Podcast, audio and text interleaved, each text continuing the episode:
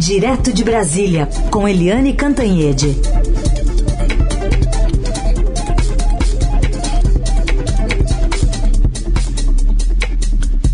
Oi, Eliane, bom dia. Bom dia, Heisen, Carolina, ouvintes. Oi, Eliane, bom dia. Vamos começar então falando sobre o futuro da Petrobras. A gente sabe que o presidente indicou o general e ex-ministro da Defesa Joaquim Silva e Luna, né, atualmente diretor-geral brasileiro de Itaipu Nacional, para assumir a presidência da Petrobras. Apesar do respaldo que deu no fim de semana do ex-presidente Michel Temer ao nome de Luna, o mercado parece que não gostou, né? Não só de Luna, mas de como a Petrobras tem sido é, alvo, né, de críticas por parte do presidente nos últimos dias, né? É, é foi a bomba da sexta-feira, né? Todo mundo com os olhos no, na votação da Câmara sobre o deputado Daniel Silveira, aquele deputado bolsonarista que foi preso pelo Supremo e, de repente, bum, vem aí a, a bomba. Mas a bomba não foi tão surpresa assim, porque o presidente Bolsonaro continua com aquele estilo dele. Ele primeiro demite o cidadão pela mídia. Né? Ele fez isso com o presidente do BNDES, com o presidente do INPE, com o secretário-geral da presidência tal, e agora com o presidente da Petrobras. Primeiro ele avisa que vai demitir. Aí fica todo mundo e depois demite. E eh, ele demitiu um homem indicado pelo é, ministro da Economia, Paulo Guedes, que é o Roberto Castelo Branco, Branco, que é da turma de Chicago, desses economistas, Chicago's Boys, como todo mundo chama, muito ligado ao Paulo Guedes. E agora tem aí um general, mais um general. Então tem várias coisas para a gente abordar nessa troca.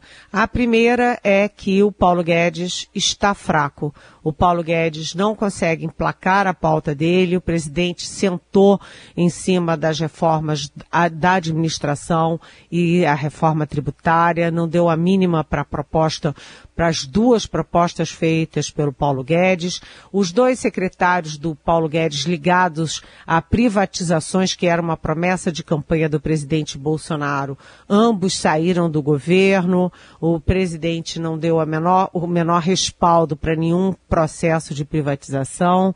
Enfim, é, o Paulo Guedes ah, fica todo mundo surpreso a capacidade de resistência que ele tem, né? Ele aguenta cada tranco e todo mundo fica pensando até quando o Paulo Guedes vai aguentar essas sequências de desautorizações e, em alguns casos, humilhações. Este é um dos problemas. O segundo problema, o presidente continua entupindo o governo de generais, de militares, principalmente do exército, deixando muita pulga atrás da orelha o que ele pretende com isso. Então ele já tem, é, assim, rapidamente, o vice-presidente é general, o chefe da Casa Civil é general, o secretário de governo é general, o chefe do GSI é general, o ministro da Defesa, que até o governo Temer era civil, é um general, é, o ministro da Saúde é um general e agora o Silva Luna é, no, no, na presidência da Petrobras. E, além de tudo, o que se dizia no Exército é que o Silva Luna estava saindo da Itaipu para poder abrir espaço para o Centrão. Mas quem vai para Itaipu para o lugar dele é um outro general. Ou seja, o presidente ele está fazendo uma política de calar, silenciar qualquer tipo de resistência a ele nas Forças Armadas. Isso também é preocupante, isso também deixa, assim, todo mundo pensando o que que o presidente pretende com isso.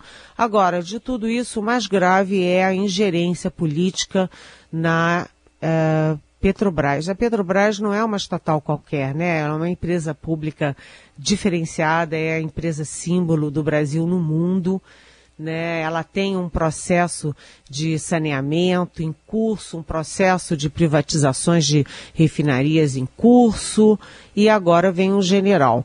Os generais, por cultura, primeiro são igual ao general Pazuello, né? Um manda e o outro obedece. Neste caso, o capitão manda e o general obedece. Segundo, eles são, não tem nada a ver com a política liberalizante e privatizante do Paulo Guedes. Eles, ao contrário, são é, corporativistas e são estatizantes. É muito improvável que o Silva Luna esteja indo para a Petrobras para fazer o plano do Guedes de sanear a empresa, de, de privatizar setores que não são diretamente ligados, enfim. É, e com isso, as ações da empresa já despencaram na sexta-feira, continuam despencando agora, e cria-se a seguinte situação: o mercado inteiro pergunta, vem cá, é, essa aí, isso aí é só na Petrobras ou é o Bolsonaro que já jogou tudo que ele da campanha dele de 2018 fora ou é o Bolsonaro agora assumindo que não tem é, neoliberalismo nenhum? É, ele próprio já anunciou que vem mais nesta semana e ele está aí mirando o setor elétrico, que também é estatal. Ou seja, o presidente já jogou fora Lava Jato, o discurso moralizante, discurso anticorrupção, agora joga definitivamente fora o teatro de que o governo é um governo liberal. Não é nada. O governo é um governo do Jair Bolsonaro, que acha que pode fazer o que bem entende. Bom, você falou do ministro Paulo Guedes, mas o Daniel de Osasco quer saber se isso que essa mudança no comando da Petrobras pode ser considerado uma canelada no, no ministro Guedes ou, ou se ele não fica aborrecido. Falar ele não falou, né? Oi, Daniel. Olha, é, tá todo mundo assim meio impressionado com a falta de brios do Paulo Guedes, porque a expectativa na sexta-feira é de que o Paulo Guedes fosse reclamar, fosse fazer algum gesto, né? dizer alguma coisa, pedir uma reunião com o presidente, fazer qualquer coisa. E o que que ele faz no sábado? o Paulo Guedes acorda e diz: Olha, gente, pode deixar que eu vou dar um, de, um jeitinho de compensar aquele, aquela perda de com, com, a isenção de tributos do gás de cozinha e do óleo diesel. Eu, tipo assim, ah, eu vou dar um jeitinho de agradar o presidente para fazer para ele poder fazer o que bem entende. Ou seja, o Paulo Guedes não tem mais função do governo. O ministro da Economia agora é o presidente Jair Bolsonaro. Ele define o, rim, o ritmo das reformas, define o ritmo das privatizações, e define quem são os homens é, fortes na área econômica e a brincadeira brincadeira triste, sofrida que se faz lá no Ministério da Economia é quem será o general que o presidente está preparando para assumir o lugar do Guedes. Veja bem, Daniel, a situação é, em que a gente está. A gente segue na conversa com a Eliane Cantanhede, direto de Brasília. E a Eliane falava há pouco que a gente ficou discutindo semana passada muito sobre o futuro né, do deputado Daniel Silveira, que acabou é, permanecendo preso após uma decisão da Câmara. O que, que tem nessa semana ainda é, de decisão a ser tomada a respeito do futuro do deputado bolsonarista, Eliane? Olha, o Daniel Silveira, é, ele ele está frito. Primeiro porque ele não teve o apoio dos pares dele, dos deputados, para sair da prisão. Né? Ou seja, ele está completamente isolado e ele tem duas frentes de investigação. Uma é no próprio Supremo Tribunal Federal. E aqui atenção, aqueles dois celulares que foram apreendidos com ele na cela, porque eram indevidos, eram ilegítimos dentro de uma cela, esses dois celulares estão sendo trabalhados, a perícia está olhando, tá, os, os ministros do Supremo estão com foco muito forte nesses dois celulares. Por quê? Porque esse, esse Daniel Silveira, olha só, ele era é, da Polícia Militar, né, uma uma corporação armada, ele é saradão, ele fala o que ele bem entende, ele, enfim, ele tem uma vida muito complicada, ataca o Supremo, ataca o Congresso, ataca a mídia, é, e há, há aí uma suspeita, uma, uma ideia dentro do Supremo de que é possível achar alguma conexão dele com as milícias, porque ele tem todo o physique de role de miliciano, né? Ele tem todo um passado que imbica para as milícias, enfim, pode ter muita coisa ali. Além disso, por esses celulares a gente vai ficar sabendo, ou pelo menos os ministros do Supremo vão ficar sabendo, é, com quem que ele fala, né? É, quando ele foi preso, a quem ele recorreu, para quem ele telefonou, quem são os aliados dele, quais são os grupos dele, né? Porque ele comete um crime grave de ataque às instituições, ataque à democracia, pede o AI-5, mas uma coisa é ser esse, ele ser um bobo que fala sozinho. Daniel Silveira, um cidadão que fala essas besteiras. Outra coisa é ele falar isso como parlamentar e uma terceira coisa é ele falar dentro de um esquema de ameaça às instituições. E é isso que o Supremo está de olho. O Supremo está dissecando a história deste camarada e vamos ver o que que pode surgir daí.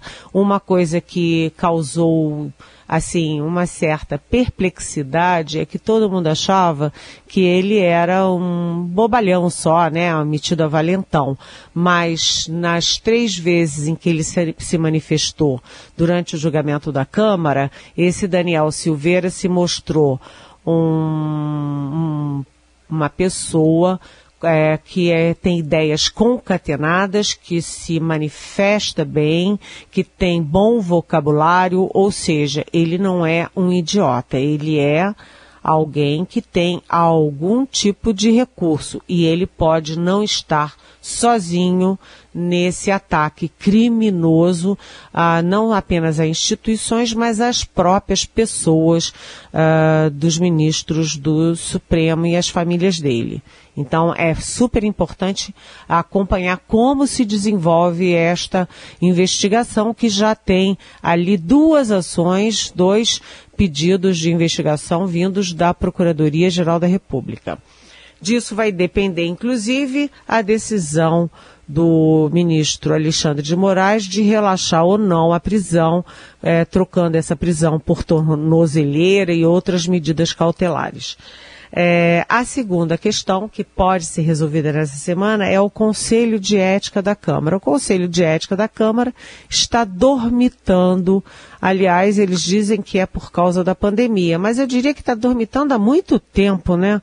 É, você ter uma deputada, tal da Flor de Lis, a pastora Flor de Lis, que é acusada, investigada por matar o próprio marido. Ela formou uma quadrilha com os filhos para matar o próprio marido e ela continua com o mandato recebendo como deputada e o Conselho de Ética não faz nada.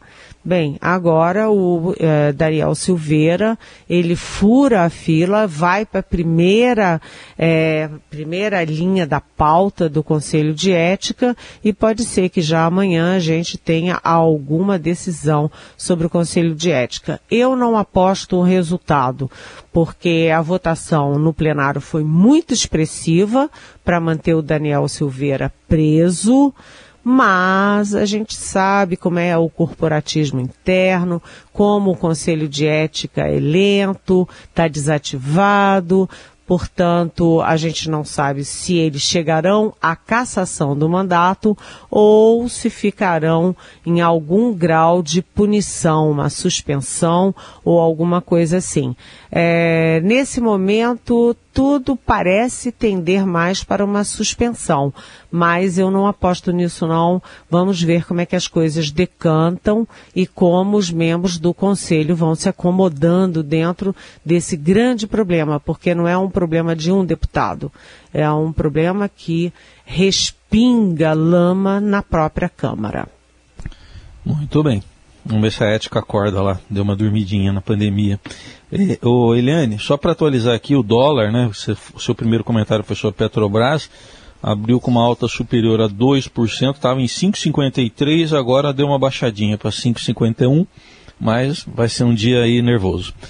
Vamos falar aqui sobre o decreto de armas, Eliane, porque o ex-ministro da Defesa, depois também foi ministro da Segurança Pública, Raul Jumba, mandou uma carta ao Supremo pedindo aí uma intervenção em relação ao de, aos decretos de armas do presidente, dizendo que ameaçam a democracia.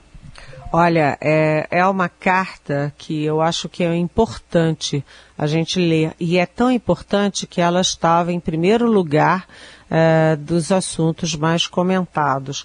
É, o Raul Jungmann foi ministro da Defesa, depois também ministro da Segurança Pública, na hora em que o Exército fez a LGO lá no Rio de Janeiro. É, o Jungmann, nessa carta aos ministros do Supremo, ele alerta para a gravidade e chama de nefasto processo de armamento da população brasileira, né? Então ele alerta para a gravidade desse nefasto processo de armamento indiscriminado da população brasileira, né? Fala de risco gravíssimo e um risco também de gravíssima lesão ao sistema democrático. É, diz que o tema está sendo tratado politicamente e não tecnicamente, e isso atenta contra a paz e a integridade da nação. Eu achei um trecho aqui muito importante, mais um trecho muito importante do Jungmann, que cita inclusive as milícias, né? Você armar a população, essas armas migram para milícia e para crime organizado. Isso é, é tá na literatura sobre a, a questão no mundo inteiro. E ele diz é, vou ler entre aspas, aspas, ao longo da história, o armamento da população serviu a interesses de ditaduras, de golpes de Estado, de massacre e eliminação de raças e etnias, separatismos, genocídios e de ovo da serpente do fascismo italiano e do nazismo alemão. Ou seja, é, é um documento de uma pessoa só, mas é um documento que tem. Eu converso muito em várias áreas e muita gente concorda plenamente com esse texto do Raul Jungmann.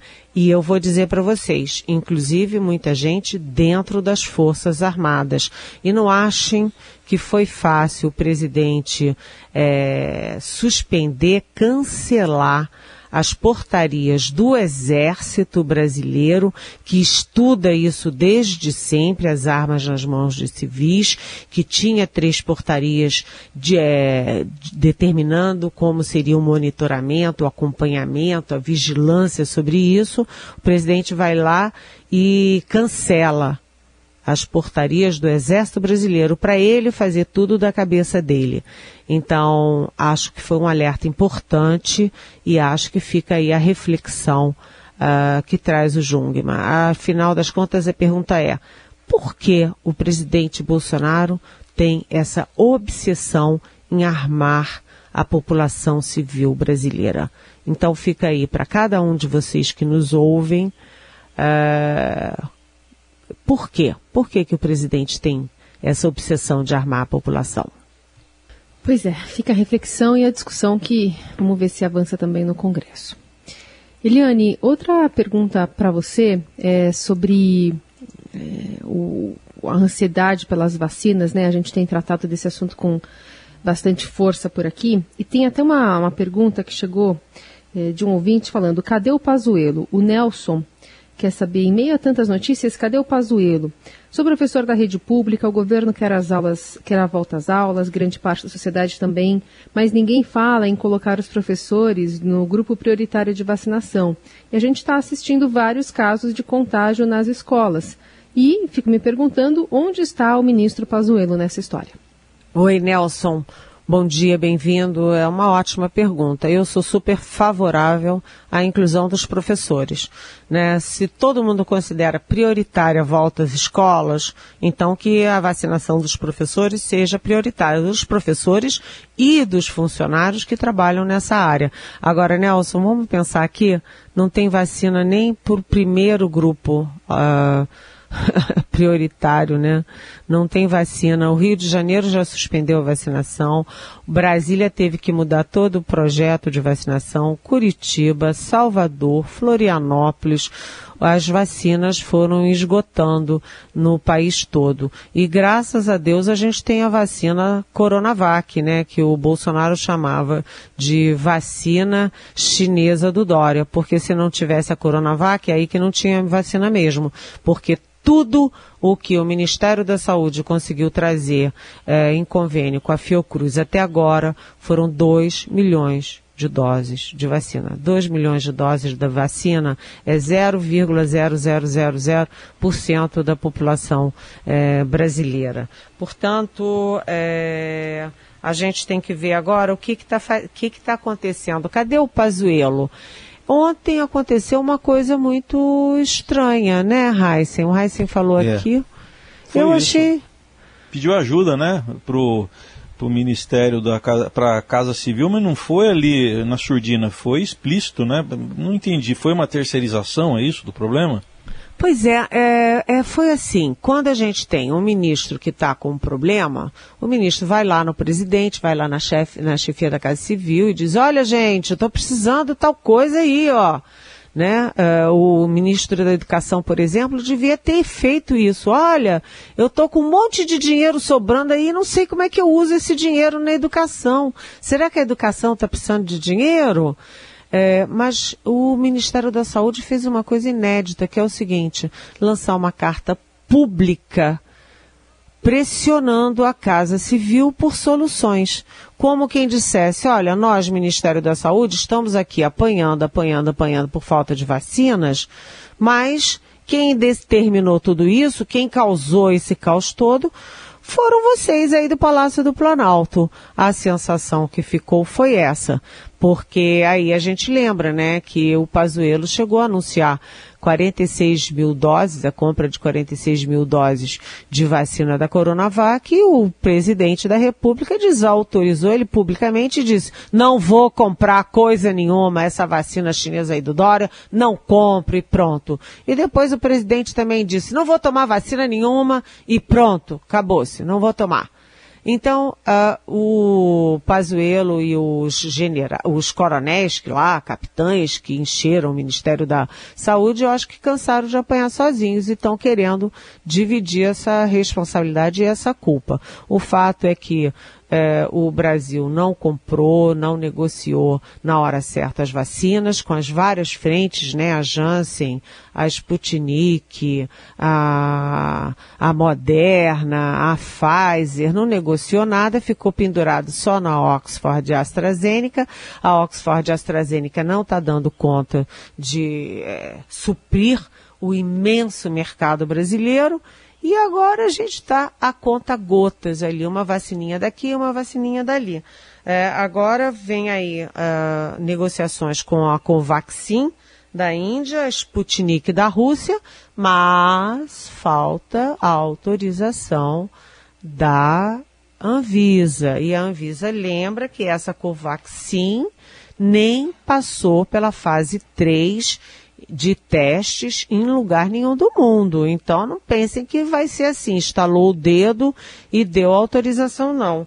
E agora a Fiocruz anuncia mais 2 milhões de doses ainda em fevereiro, é, possivelmente ainda essa semana mas tudo muito pouquinho, muito devagar, muito mal feito. E enquanto não vacina, as pessoas continuam morrendo, porque a gente já vai chegar essa semana a 250 mil mortos no Brasil, né? É, e a, a, economia sofre, os empregos sofrem, todos sofrem. Lá em Israel, que a vacina foi bem avançada, eles já estão abrindo a economia, abrindo o comércio, abrindo escola, abrindo tudo. Por quê? Porque já vacinaram mais de 50% da população. Aqui no Brasil a gente não chegou nem a 3%, gente. Bom, a gente segue acompanhando também com a Eliane Cantanhede ao longo da semana, sempre a partir das nove. Você pode mandar sua mensagem para cá com a hashtag Pergunte para Eliane.